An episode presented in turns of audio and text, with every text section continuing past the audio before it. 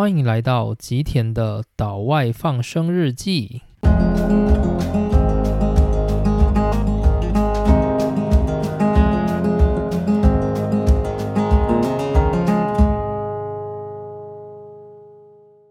大家好，欢迎来到今天的内容。今天的主题呢，我想要讲一下关于日本研究室的工作内容。就大家应该知道，我目前是在日本念博班嘛，然后目前是博士班的二年级。那日本的理科博士班呢，基本上都是三年毕业，就很多老师他其实是非常重视三年毕业这件事情的。但其实也是有其他的研究是不是走这个风格哦，就是有些老师他会有一些额外的条件，就我们等下再来聊聊这件事情好了。那我先讲一下，就是我们研究室，就我们自己的研究室呢，就是保证是三年毕业。那他怎么保证？就是我们毕业的门槛是要发两篇 paper。然后有一个不成文的规定，是你必须要有一个共著者的 paper，所以尽可能的话，就是你至少发两篇到三篇，但是其中一篇的话，可以是只要投稿出去就好，不一定要就是已经被刊登。你只要达到这个门槛之后，你就可以毕业。那我们的研究室呢，就是基本上每一届的博士生都有，所以就是我们已经连续很多年都是有每年都有。博士班在毕业这样的状况，所以博班毕业在我们的研究室就有点像是一种传统，就是每年的十二月，博士班三年级的学生就会进行口试，然后一二月的时候就是博士班口试结束，然后学弟妹们要帮学长送行，然后准备礼物，然后欢送会等等，就是我们的研究室对于博班毕业的这件事，就是已经有点像是一个固定的流程了，所以。这个流程的概念就是，它代表就是说，我们研究是它固定就是进行一个三年毕业这样的状况，所以不太会有人说，诶，同一届的学生有一些人他在今年毕业了，然后有些人他没有毕业，就是没有这种状况。那为什么就是我们研究是可以保证，就是大家都三年毕业？我觉得有一个主要原因是指导教授的态度，就是他会希望所有的学生进到博士班来，就是能够保证在三年走，就是这是他的态度。那他怎么做？就是今天如果学生们一进来就会开始有主题嘛，然后进行研究，那有些研究它可能不好，有些可能很好，那。那运气很好的人，他可能在博二、博一的时候就连发了一两篇，那之后就达到了毕业门槛。那也有些人呢，就是因为研究主题的不一样嘛，所以就是有可能到博三的时候，他还没有办法发到第二篇。那我们老师的态度就是，不管你有没有发到，他都会要你发到。意思是什么？就是如果你今天在博三，你还没有达到适当的成果的时候，他会希望你把现有的成果整理完之后发一个小篇的，然后当做通过毕业门槛，然后毕业。就是我们老师他会希望你无论如何都要保持在三年以内毕业，这样子。就是这是我们老师的想法。那为什么我们老师会这样想哦？应该说这跟他对于就是博士生。的这个态度有关系，就是他认为，就是博士生这个东西呢，不是一个就是量产 paper 的机器，就是我们一般想，就是想象上的那个教授，大概就是他收博士生，他会希望他的博士生能发越多越好嘛，那这样他才能够就是从中就是获得名声，或者是帮助他达到升等的要求等等的，就是一般的教授大概是这种想法。那我们的教授他会觉得说，博士生他不是一个就是论文的量产机器，就是如果他今天需要很多论文的话，他可以去教就是副教授或者是助教去发，他不需要叫博士生一直发。当然，博士生还是要发，因为博士生就是最菜的劳动力啊，所以他有些时候。叫不动副教授，叫不动助教的时候，就是叫博士生去帮忙写论文，还是最方便的一件事情。所以博士生他还是必须要发 paper 的。但是我们老师的态度，他会觉得说，博士他就是一个训练，就是一个小型社会的训练。所以他会觉得你在博士班的生涯，你要学会的是更全面的东西，而不是只有发 paper。所以他的态度大概就是说，你今天在博士班待满三年，你感受到这个博士生涯所感受到的那些，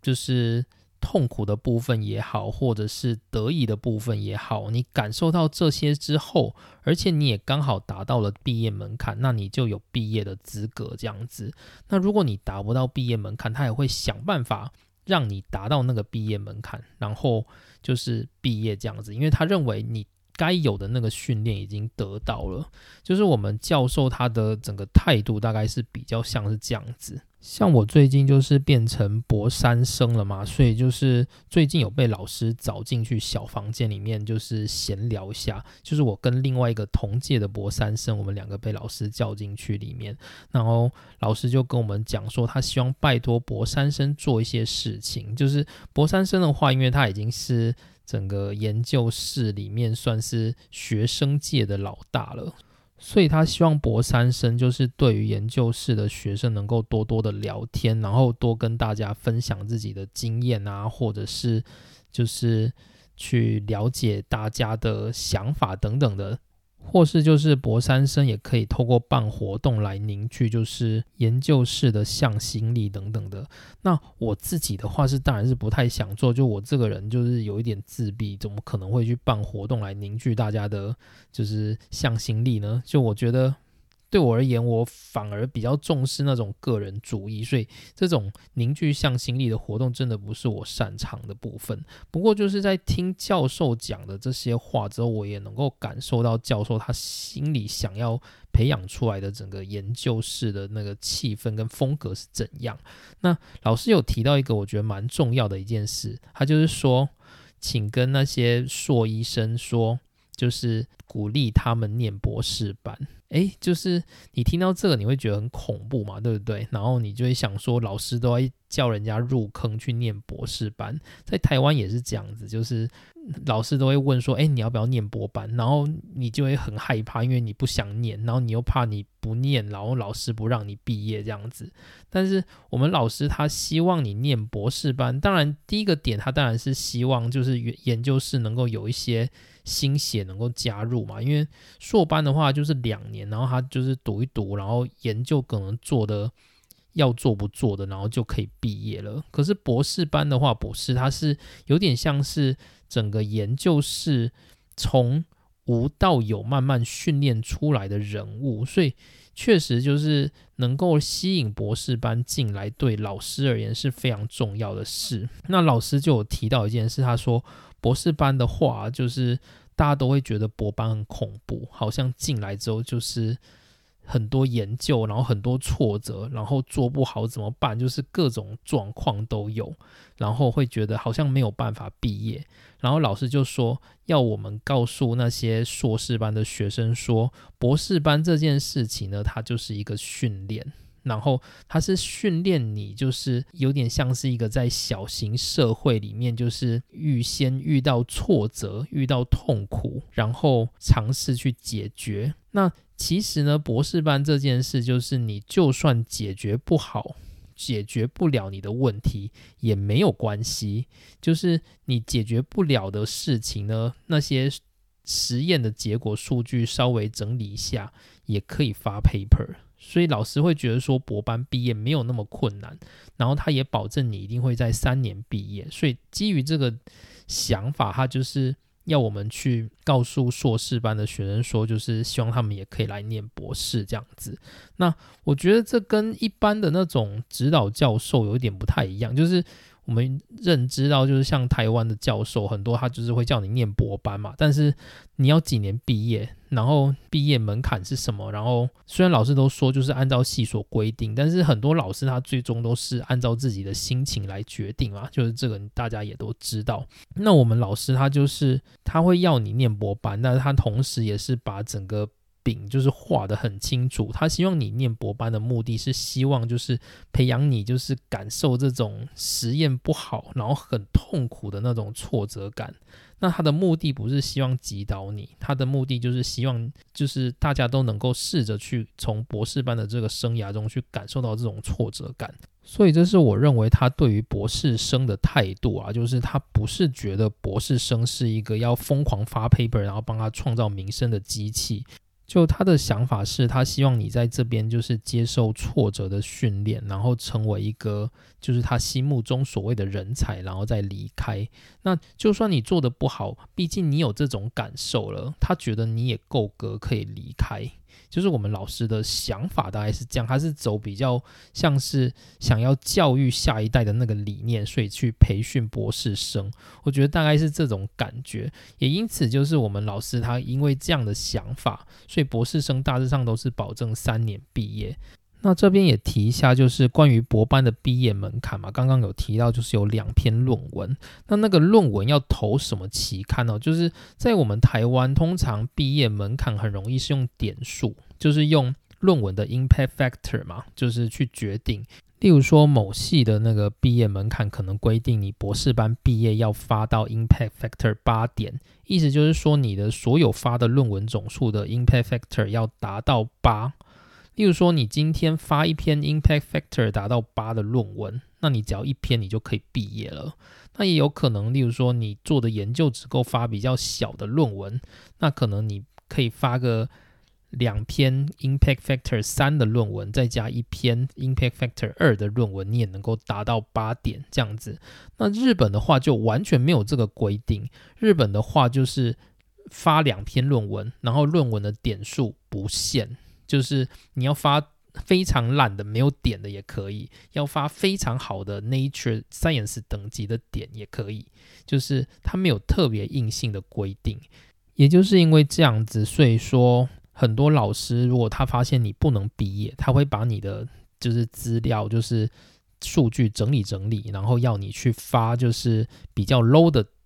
国内期刊，所谓的国内期刊就是日本的期刊啊。那日本的期刊呢，基本上就是日本的这些教授们自己的小圈圈。所以通常发出去之后，如果你的老师不是太小咖的话，基本上他在那个领域大家都认识嘛，所以大家通常也不太会就是。挡你说不让你发，或者是拒绝你，所以通常那种国内期刊就是要上的机会就非常非常的大，所以就利用这样的方法。如果你今天是一个博三，然后你还没有达到两篇论文标准的这个状况的时候，老师就会倾向要你去发这种国内期刊，那就能够保证你在时间内毕业。那关于就是毕业条件跟是不是三年毕业这件事情，就是我最近有跟一些就是同样在京都大学念书的台湾人聊天过，然后我发现就是根据不同的教授，还真的会有不一样的标准。那比较常见的话，就是我刚刚提到的三年毕业，然后两篇论文，就是这是。一般常见的标准，但是也有很多老师他是不一样的。例如说，有些老师他会觉得，如果你是硕士班直升的，你可以保证三年毕业；但是如果你不是硕士班直升的，他会希望你就是四年左右毕业，就是也有这种状况。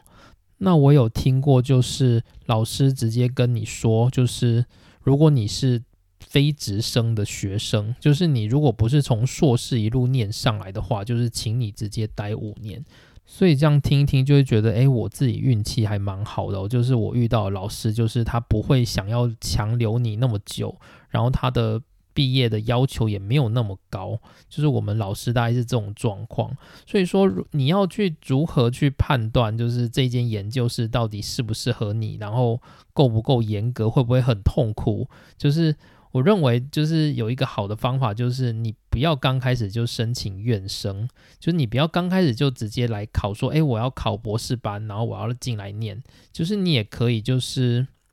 试试看，先当研究生。很多人他都是先当研究生之后，然后去理解整个研究室的环境，然后发现说，哎，好像真的不太适合我，然后就会待个研究生半年之后就跳槽。那跳槽的话，有些人可能就直接在日本找工作，也有可能就是会跳去其他的研究室。或者是跳去其他的学校都有可能，所以我觉得研究生这个制度啊，其实也算是日本的学制里面一个还蛮美妙的东西哦。就是如果你能够善用的话，其实可以减少走很多冤枉路。毕竟有时候你直接去找老师说我想要念博士班的时候，老师可能就是会基于想要收博士生嘛，所以一定会对你花言巧语。那你可能就是会被骗进去之后，才发现说，哎，里面怎么这么可怕？然然后不是自己想要的状况，这样子。那如果你先当研究生的话，确实就是会有好处，你可以先熟悉环境，然后试试看，就是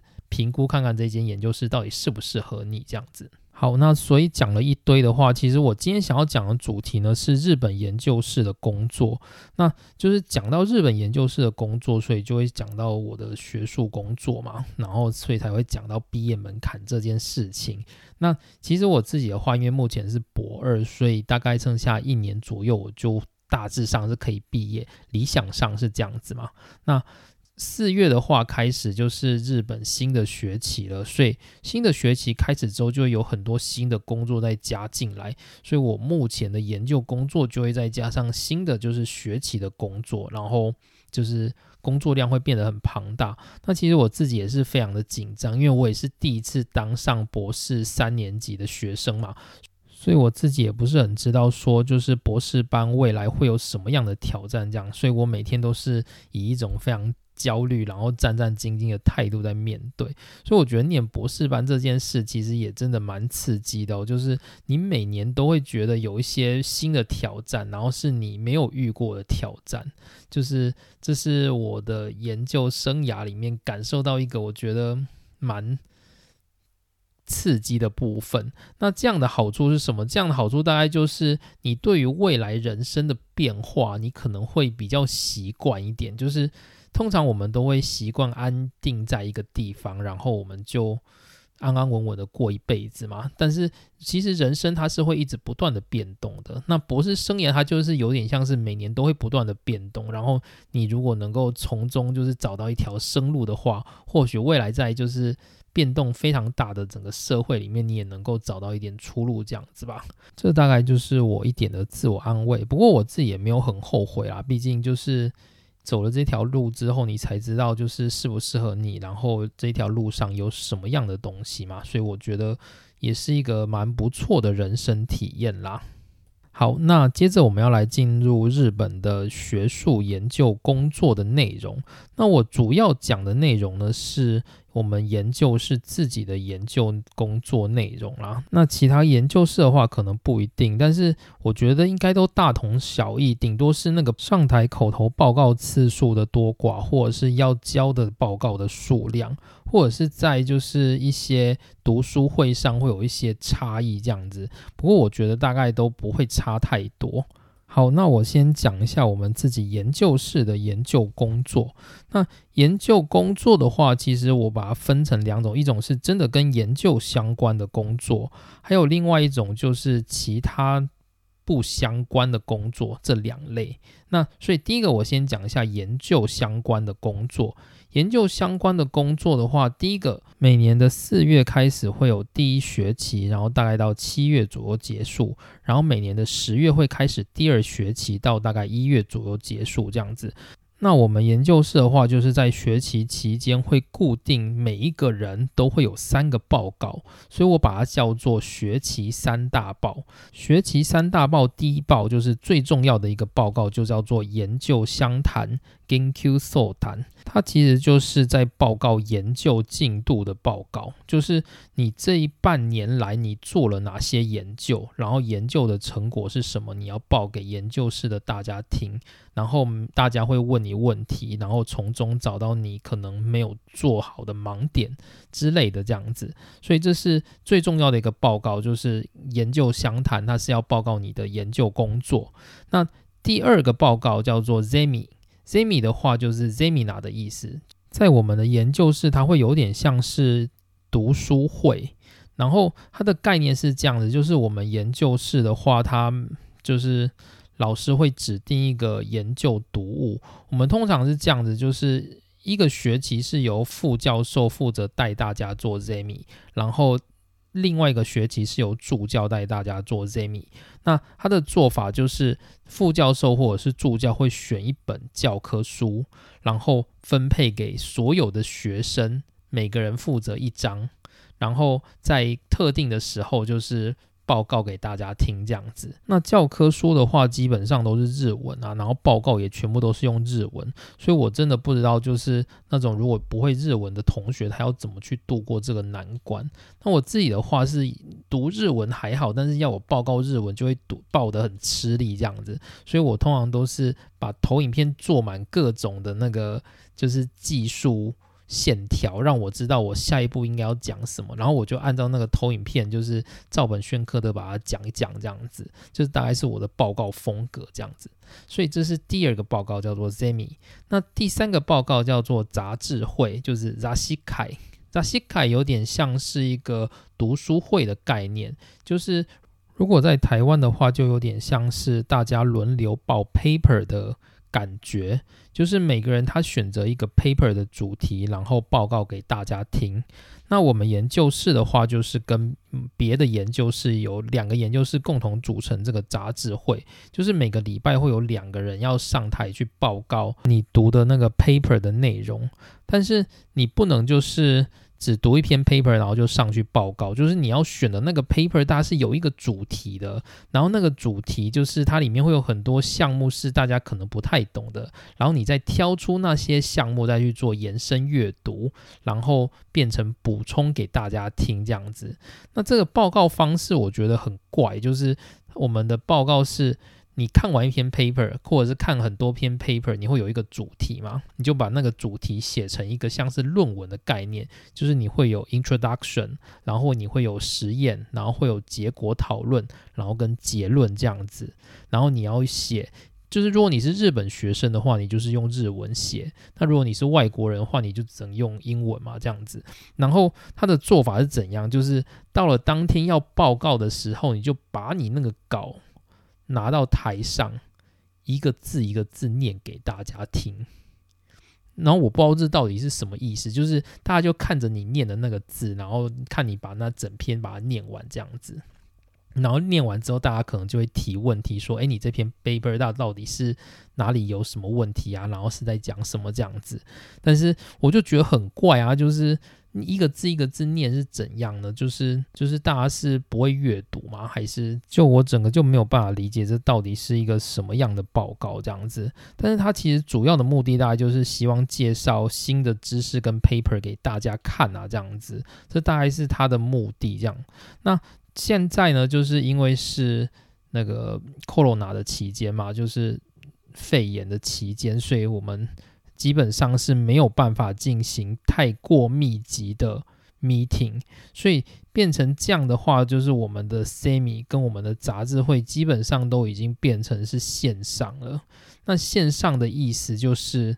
你有没有在听都没有人知道。所以 就是基于这个状况呢，我大概杂志会就是除了我自己报告的话，其他时间我就是因为杂志会它刚好又喜欢开在那个下午一点的时候，所以我通常都是回家然后开线上，然后之后我就去睡觉，这样我通常都是这样子。好，不是很好，反正总之就是这样子。这就是我们的学期的三大包。那除了三大报之外的话，我们每个月会有所谓的月报。月报的话，它不是要上台报告的，它是你要交投影片这样子。就是如果你有在工作工作过的话，应该就会知道，像我们以前在科技业的话，每个礼拜都要交一篇报告，就是做讲说你这礼拜在做什么内容这样子。那老板之后会再集结大家的报告，然后去跟大老板报告。就是我们以前在。业界做 weekly 的话是这样子，那我们的研究室的话，就是基本上不是做 weekly，是做 monthly，就是我们是交月报，就是每个人在月的月底就要交一个自己的月报，然后写说你这个月做了什么事情，然后实验结果是怎么样，那下个月你要做什么事这样子，就大概是一个投影片的交交这样子。那我觉得这样也蛮合理的啦，因为以前我们在业界的时候啊，就是业界是交周报，为什么？因为我们做的东西通常都不用自己动手去做，所以我们一个礼拜可以收集到的 data 其实是蛮多的，所以我们每个礼每个礼拜是有东西可以交出来的。但是在研究室呢，你要知道，就是所有的东西从无到有都要自己做。然后从机台要自己操作，量测要自己操作，数据要自己整理，分析要自己写，嗯，就是各种的状况，就是你都必须要亲力亲为。所以我认为他的作业时间是真的会变得非常的长啊，所以一个月要交一篇。周月报我觉得还算是蛮合理的。那如果它要变成是周报，我觉得就有点不太合理，因为你可能这个礼拜都在操作机台，你什么报告都没有，也有这种状况。所以就是我认为月报是蛮合理的。但是呢，就是要说这个月报，就是我们这个月报其实它是有点像是强制大家要交啦，就是每个月都会有就是负责月报的人，他要。就是来催大家交月报这样子，但是有非常多的人就是都不会交。那不会交原因有很多种，就是有些就是摆明了死都不交这样子，就是也是有这种人。然后有些人就是真的没有做东西，所以就没有交这样子。那像我们去年的话，就是应该说我博一的时候，就是有一个博三学姐，日本人，然后她就是从来就没有交过月报。可是他是有在做研究，然后他有写论文，这个没有问题。可是他就是不交月报，永远都不交，就是不知道为什么。然后我记得博三的时候，就是有一天老师就把他叫到研究室里面去，然后办公室里面去。那这个是就是我听他本人在跟别人聊天的时候讲到的。那这是什么？就是老师就把他找到就是办公室里面去，然后就跟他说：“哎，你那个月报为什么一直都不交呢？你这样再不交的话，我觉得我应该要打电话跟你妈讲。”哎，博士生哎，好，然后结果我们学姐回什么？他就说：“哦，好啊，就你要打你就打。”然后 就。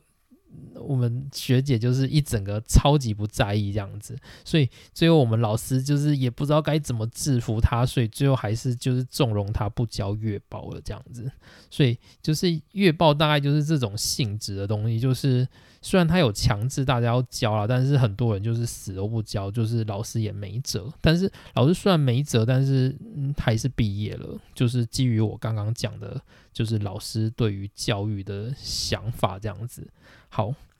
那这个就是月报。那第三个呢，就是学会。学会的话，就是通常会是在四五月啊，三四五月，或者是。八九十月就是春季跟秋季，通常就是在日本的各地都会有各式各样的学术研讨会。然后我们研究室就是老师会非常要求你去参加这种学术研讨会。那通常你要参加学术研讨会有几种你可以做的事。第一个就是你为了听学术研讨会而去参加，这是第一种，就是大家都想做，因为你就只要听就好了。然后。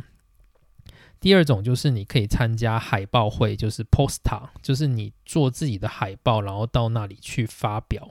然后第三种就是你直接参加 call and 开，就是演讲，就是你直接准备你一个主题，然后到。学术研讨会去发表，就是你可以做这三个项目。那以前其实大家都很喜欢去哦，为什么？因为就是参加学术研讨会这件事情啊，就是你可以到日本的各地去参加，或者是甚至有海外的。那我们的研究室基本上老师都会帮你付钱，而且老师希望大家都去参加，所以就是。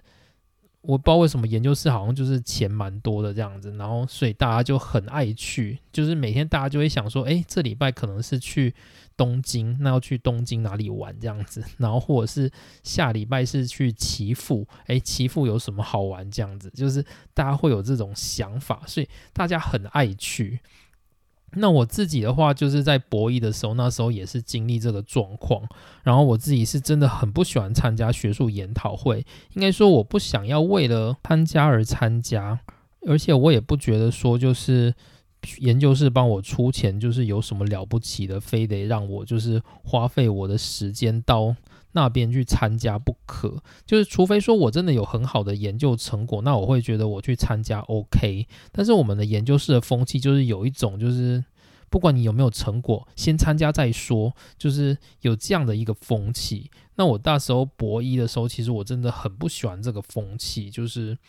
这个研究室他一直很要求大家去参加研讨会，而大家都非常的热衷参加。但我觉得他美意当然是好的，他可能希望就是所有的年轻学生能够相互交流。但是对我而言，我会觉得说我的研究都还没有做出来，我为什么要急着去参加这样的研讨会？就是我那时候的想法。那还有另外一个就是，其实我不是很喜欢那种很热闹的环境。那你也知道，就是日本的研讨会呢，就是他们最终都会。有一个叫做恳亲会的东西，那恳亲会是什么？就是一群人他们会集合在那个礼堂里面，然后整个主办学研讨会单位会准备酒啊，然后给大家喝，然后疯狂的交流这样子。但是你也知道，就是那个大家喝酒之后，那个场景就是非常的失控。那我自己对于这种场面，我其实是非常的就是苦手这样子，所以我就。不是很爱去。那到博二的时候呢，就是尾灾，就是 corona，就是刚好有肺炎这件事情出现了。那肺炎这件事情出现，就是其实对我而言呢，就是虽然我觉得这样说很不好，好像我很期待就是肺炎来临的感觉，但是对我而言的话，就是其实整个 corona 它出现是有好处的，就是。所有的活动全部都变成线上，所以这代表什么？代表说那些凡人的研讨会都不需要去参加了，或者是说，就算去参加，也只要在线上出席就好了。所以这样子的结果就造成我们的研究室变得大家不那么热衷去参加研讨会，那也就是可能让研讨会就是流于一种。就是我想参加我才去的那种感觉，就我觉得这样子就是对我而言是很好的。好，那这边停下来讲一下我们研究室哦，就是我们研究室基本上的工作时间是自由的啦，就是除了说我刚刚提到的所谓的学期三大报，就是在那个时间你可能要出席。那现在是 Corona 的期间，就又更轻松了，因为很多都是线上，所以就是你只要出席在线上就可以了。那除了这个之外，就是我们老师其实是没有规定，就是大家什么时候一定要到研究室。但我们老师自己会有一个期许，就是大家能够尽量坐在研究室里面，然后能够接触、沟通跟讨论。但是基本上就是大家非常踊跃的来嘛，我觉得大概就一半一半，就是。有些人他就是想做实验的时候他才会来，然后有些人他是就是会持续每天像公务员一样的坐在里面，就是也有这种事。那基本上我们老师他不会强制，但是他当然会希望你像公务员一样坐着，但是。这就见仁见智嘛。我自己的话是一半一半啊，就是我也是会有一些时间是我想要坐在研究室里面工作的时候，那个时候我就会可能长时间的坐在研究室里面。那我也会有一些时候是我想要归在家里，或者是我只想做完实验就回家的时候，就是也是有这种状况。那这种时候我就不会强迫自己一定要待在研究室里。那其实我们的研究室也不会有什么。硬性的规定这样子，好，那接着我就回到我们研究室的工作。刚刚我们讲到的是就是研究工作的项目，就是学习三大报、月报，然后还有参加学会这样子。那现在来讲一下，就是跟研究无关的工作。那跟研究无关的工作有几种，就是第一个是机台的卡卡里，就是怎么说呢？就是研究的话，我们就会做实验嘛。那做实验的话，我们就会需要用到机台。那机台的话，就是日本它的整个机台的负责人啊，跟在台湾我觉得好像有点不太一样。就是我们台湾的话，我们是例如说一个机台，我们会指定一个到两个 super user，所以就是由 super user 来负责整个机台的状况，然后。教导就是那些想要使用机台的人，然后进行 qualify 这样子。那日本的话，就是以我们研究室的话，就不是这样子，就是我们没有所谓的 super user 的这种制度，而我们取而代之的是一种叫做卡卡里的制度。卡卡里的制度是什么？就是通常一个学生呢，他会被分配到好几个机台去担任卡卡里。为什么？因为那些机台可能是他平常在工作的时候常用到的机台，那他就会担任那个机台的卡卡利。那通常一个机台呢，会有好几个学生来担任卡卡利。那那些学生他就是有点像是那个那个机台的负责人。那所以那个机台如果有状况的时候，那些学生就要集合起来一起进行。讨论或者是维修或者是更换耗材等等的，就是由这种卡卡里来进行。好，那第二个比较没那么重要的工作就是打扫啊，就是当然研究室嘛一定要打扫，所以我们研究室也是固定，就是每一两个月就会有打扫时间。那除了打扫之外，另外就是研究室也会有固定的收垃圾时间，就是学生的话就是会需要去负责去做。打扫跟整理垃圾的这件事情，那第三个的话就是有所谓的杂物卡卡里。杂物的话大概就是五花八门哦，就是每一个人他可能会负责一项到两项，就是杂物的卡卡里。例如说，像是硕士班的学生，可能就要负责去排液态氮的班表，或者是报告的班表，或者是就是像我们。宇治校区它有一个所谓的避水会，就是所有的研究室会有所谓的运动大会，就是硕士班有些学生他的负责项目就是要去担任避水会的联络人，然后去联络那些就是其他研究室来进行运动大会这样子。那我自己的话被分配到的是主要是处理废液的啦，就是我们研究室会有一些废液，然后我就要把那些废液搬去回收这样子，我觉得还算是蛮简单的。好，那最后一个我觉得也算是很耗费，就是心心神的，大概就是黑利托拉。黑利托拉就是 helium transfer 的简称，就是液态氮的传送。就是我们自己的研究是有用很多低温的设备，然后那些设备就是你要定期去加液态氮。那我们研究室的话，就是宇之校区有一整栋，就是超低温的那个设施的液态氮，就是我们的。研究室专用的设施，那我们就是每个礼拜的一三五，就是固定会有学生需要把液态氮加进那个机台里面，就是机台它每天会不断的耗液态氮，所以我们就是要去定期的补充这样子。那通常的话，这大概是一两个月会轮到一次。那一次的话，大概是两个小时到三个小时左右的时间，要看你的运气。那所以总而言之，就是这几个是研究以外，就是我觉得还算是蛮耗神的工作。那我刚开始的时候，就是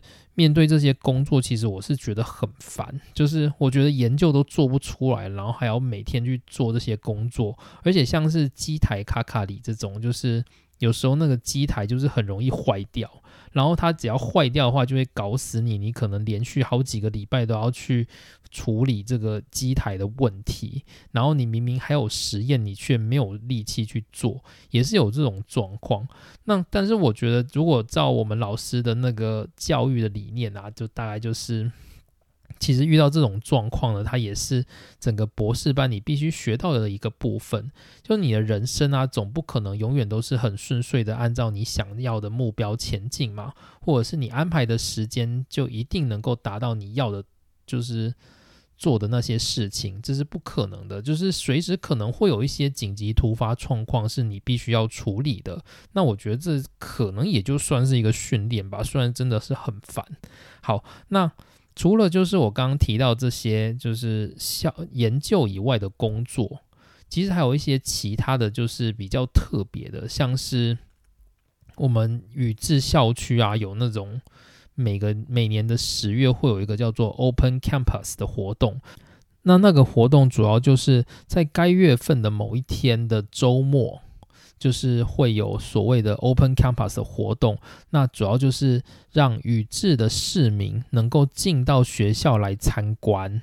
那许宇智的志明进到学校参观什么，就是总不能让他在学校里面这样乱走嘛，对不对？所以就要求所有的研究室必须要摆摊位来介绍自己的东西，来让市民了解，就是让市民知道说，哎，你这个京都大学占这么大的一块区域，然后你到底是在做什么鬼东西？这样子，就是你要让大家知道，所以这就是整个 Open Campus 的这个目的。那我们研究室的话，因为是做那个自选电子，那自源电子有点抽象，其实就是磁铁啊。那我们研究室就是他会准备很多那种跟磁铁相关的小玩具，然后来摆摊，然后就是让来参观的民众就是可以玩那些磁铁的小玩具。那那些小玩具呢，大概都是那种。万年传承的，就是大概十多年来的学长传承下来的。然后什么用磁铁钓鱼啊，还是什么，就是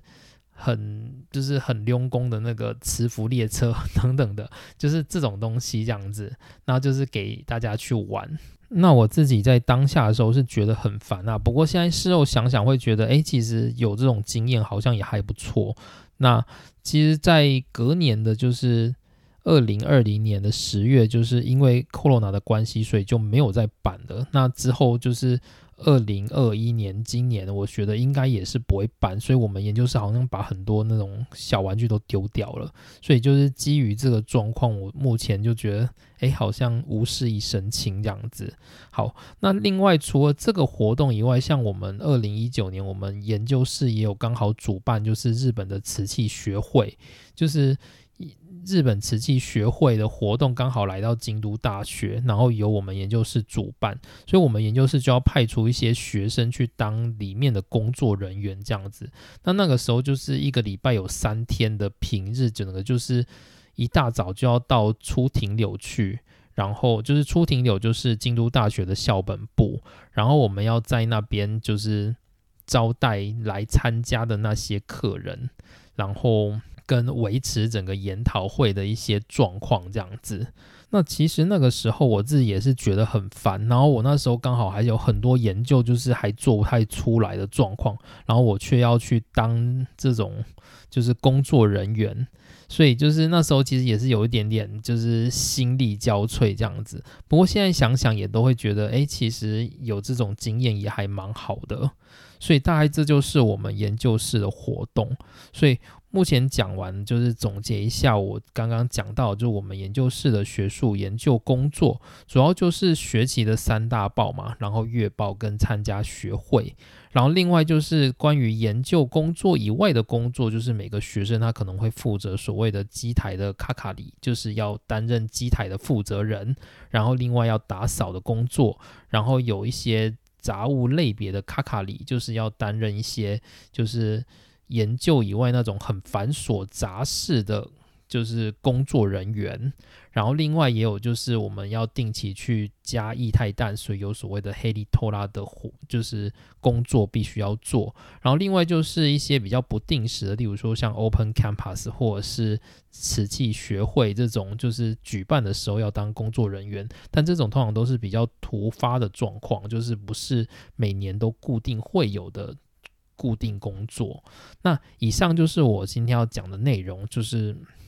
好像有点拉得太长哦。我本来是想要讲就是日本研究室的学术研究工作而已，然后却不幸开始讨论了关于就是日本的研究工作的门槛这样子，就是可能整个时间拉的有点长哦。好，那今天的内容就到这边，我们下次再见，拜拜。